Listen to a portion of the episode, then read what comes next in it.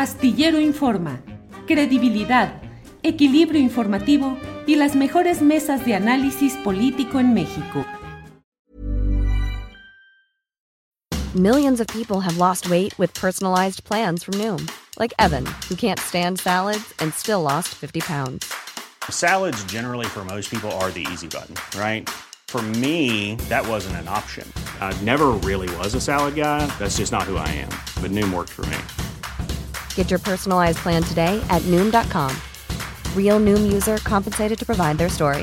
In four weeks, the typical Noom user can expect to lose one to two pounds per week. Individual results may vary. Hey, it's Ryan Reynolds, and I'm here with Keith, co star of my upcoming film, If, only in theaters, May 17th. Do you want to tell people the big news? All right, I'll do it. Sign up now and you'll get unlimited for $15 a month in six months of Paramount Plus Essential Plan on us. Mintmobile.com slash switch. Upfront payment of $45 equivalent to $15 per month. Unlimited over 40 gigabytes per month. Face lower speeds. Videos at 480p. Active Mint customers by 531.24 get six months of Paramount Plus Essential Plan. Auto renews after six months. Offer ends May 31st, 2024. Separate Paramount Plus registration required. Terms and conditions apply if rated PG. Fernando Rivera Calderón, ¿alguna vez pensaste tú en ser banquero?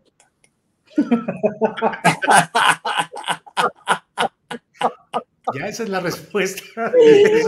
¿Con eso doy por respondido? Mira, voy a añadir algo verbal, pero creo que ya te lo dije todo. Sí, sí, sí, sí. No, o sea, alguna vez este, eh, haciendo fila para algún concierto pensé que sería un buen negocio ser banquero, pero rentar banquitos para que la gente hiciera fila sentada, como ahora en la, en la fila de las vacunas, o eso, pero no, fíjate que de hecho mi, mi padre, que, que es, un, es un buen hombre, dice que uno de sus fracasos en la vida fue no haber cultivado en mí eh, la pasión por el dinero y por invertir mi dinero y por darle un buen uso. Eh, yo creo que quizás pudo ser un error estratégico para tener un hijo pues, empresario, un, un palazuelillos ahí, ¿no? Pero yo agradezco que tampoco haya puesto el énfasis eh, de, de una forma tan radical en el dinero.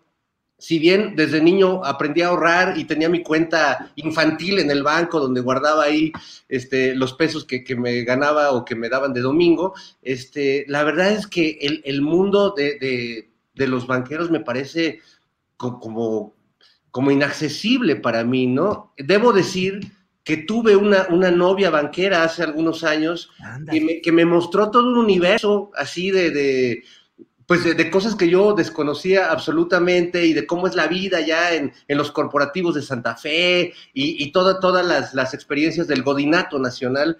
Pero la verdad es que soy radicalmente ajeno a esas cosas, mi querido Julio, y, y no, y no veo para cuándo. No, no, no me nace esa, esa cosa como de la- acumular el dinero. Acumulo experiencias, piedritas que recojo en el camino, este, pero no, el dinero no se me da.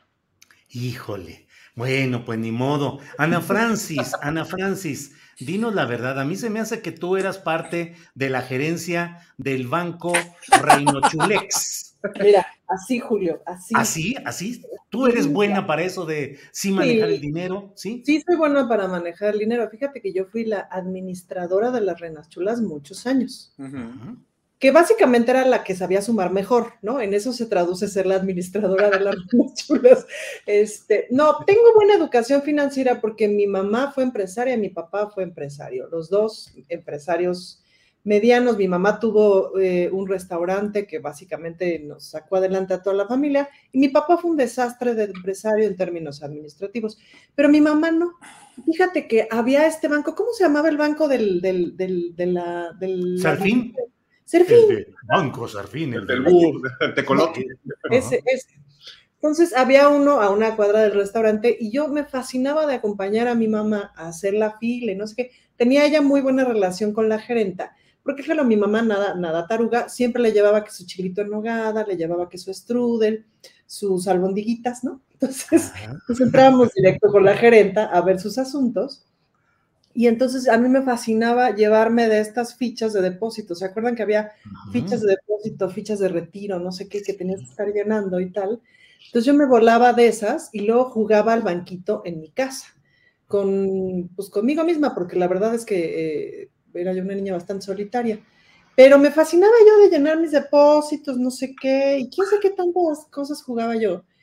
Y a mi mamá le entretenía mucho enseñarme, eh, o sea, me ponía a contar las moneditas en el restaurante, a hacer paquetitos, no sé qué, a sumar, porque los primeros años del restaurante de mi mamá se los echó administrativamente con una libreta eh, de forma italiana cuadriculada.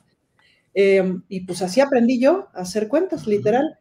Y luego a mí me tocó hacer las compras del restaurante desde los 11 años, me iba yo a la Merced y luego a la central de abastos junto con un chofer y hacer las compras del restaurante, súper chiquita. Entonces era yo, pero achísima para las cuentas, porque tenías que estar al tiro de ver este puesto, el otro, no sé qué, y aquí me dan los 35 kilos de cebolla, pero si le llevo 36 y etcétera. Entonces me hice súper hacha para, para las cuentas y para la administración, y en general me hice de un pensamiento muy matemático. Entonces, sí, soy buena administradora, sí.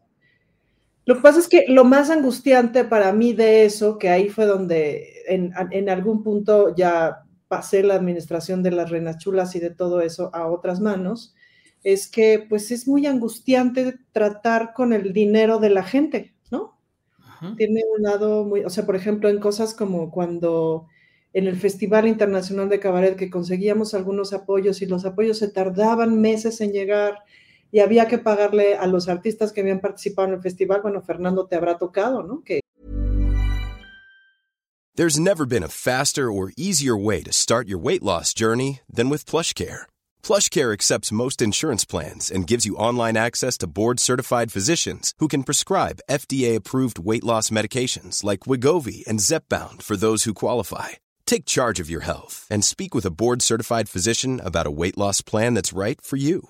Get started today at plushcare.com slash weight loss. That's plushcare.com slash weight loss. plushcare.com slash weight loss. Hiring for your small business? If you're not looking for professionals on LinkedIn, you're looking in the wrong place. That's like looking for your car keys in a fish tank.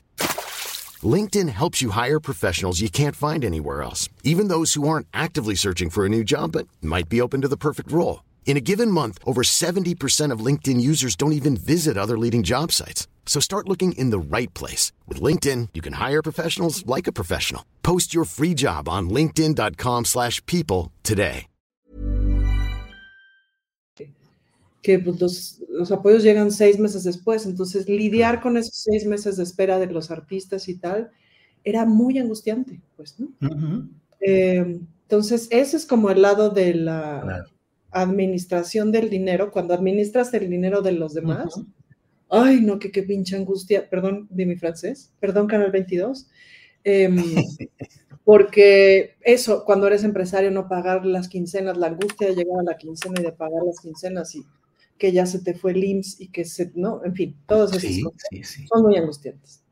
Bien, gracias, Ana Francis.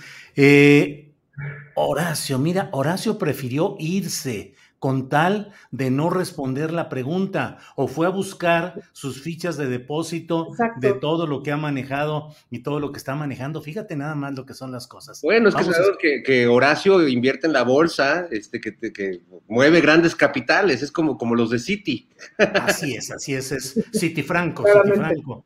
¿eh? Bueno, pues mientras, mientras regresa eh, Horacio Franco, eh, que ya está por ahí. Horacio, Horacio, te escapaste para no hablar de lo bancario.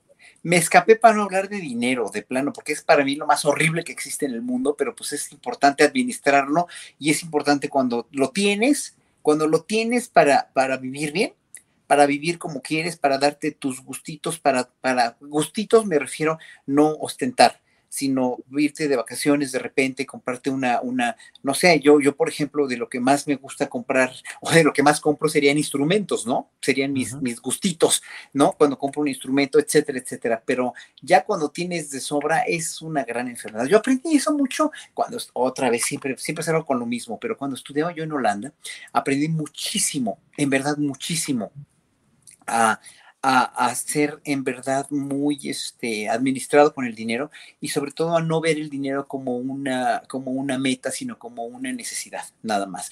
Los, en, en- esos países, sabes que toda la gente, todo el pueblo es pobre, en realidad. Se consideran pobres. En Suiza, en- en Holanda, en Alemania, la gente, la gente simplemente no, no, no vive, la gente de clase media, no vive para atesorar dinero, no vive para, para este, para guardar dinero, porque además los impuestos ahí te despelucan totalmente. Entonces, la gente administra su dinero muy bien, se da sus vacaciones, su mes de vacaciones, eh, este, dijéramos, en una, en una tónica muy, este, realmente nada pretenciosa, pues, ¿no? Ni, nada ostentosa, solamente la gente que tiene mucho dinero, esas tiene sus castillos en Suiza o en Italia o donde sea, pero no los ves, ¿no? La clase media simplemente se va de campamento, se, se alquila una, una de estas caravans que les dicen allá, una, una de estas, este, pues, eh, eh, este, remolques de los en, su coche y se van así padrísimo de día de campo o de semana de campo, etcétera, etcétera, o se van a la playa y ya, ¿no? Eh, es como más, eh, en realidad, la, una vida de clase media así sin deudas y sin pretensiones es mucho más tranquilo, eh, mucho más tranquila porque vives muy bien y no necesitas realmente ostentar, ¿no? Una de las grandes enfermedades del dinero es la ostentación. Claro, Horacio, em, ¿alguna vez tuviste la tentación de volverte gerente de piso, ejecutivo de cuenta, trabajador con su saco y su corbata. ¿Alguna vez? Nunca en la vida, no. Eso es lo más alejado que existe de mis ideales. Totalmente. Eso y, eso ser... por favor de presentarse a Caja 4. Caja 4, gerente Franco. Imagínate, no, no para nada, es igual que Fernando, ¿no? Que por ahí te manda a decir, Salvo Moltalbano aquí en el chat, dígale a mi querido pollito que esas etiquetas tan horribles de godinismo son eso, horribles. No me en mayor ni menor medida el dinero. Es buen siervo, pero muy mal amo, decía Alexander Dumas. perdón, perdón, este lo dije de cariño, la verdad. pero puedo decir una cosa respecto al dinero que me parece muy interesante, que es una idea que hoy ya ni me acuerdo dónde, que es que el dinero es un buen acuerdo. Es decir, el dinero es, tú y yo acordamos que por este programa tú me pagas 100 mil pesos por programa, ¿no? Ya lo acordamos. tú lo no, no, el, broma, amigos, perdón la broma. no, pero el dinero, lo, padre del dinero es cuando tú lo manejas y él no te maneja a ti. Cuando el dinero te maneja a ti. Es, es un acuerdo social y eso es muy bonito. Es decir, esta tasa, ¿no? Acordamos todo mundo que cuesta 30 pesos o lo que sea. Y es muy bonito que socialmente tengamos un acuerdo. El problema es cuando el dinero dejó de ser eso, un acuerdo, y se convirtió en un objeto en sí mismo de acumulación, de exhibición y de, ¿cómo se llama? De, eh, de castas, de clases sociales, etcétera, que es horrible. Pero en principio, el dinero y los bancos son un acuerdo. ¿En qué, ¿En qué momento, Julio, dejamos que se convirtieran en otra cosa? Para que te enteres del próximo noticiero, suscríbete y dale follow en Apple, Spotify, Amazon Music, Google o donde sea que escuches podcast. Te invitamos a visitar nuestra página julioastillero.com.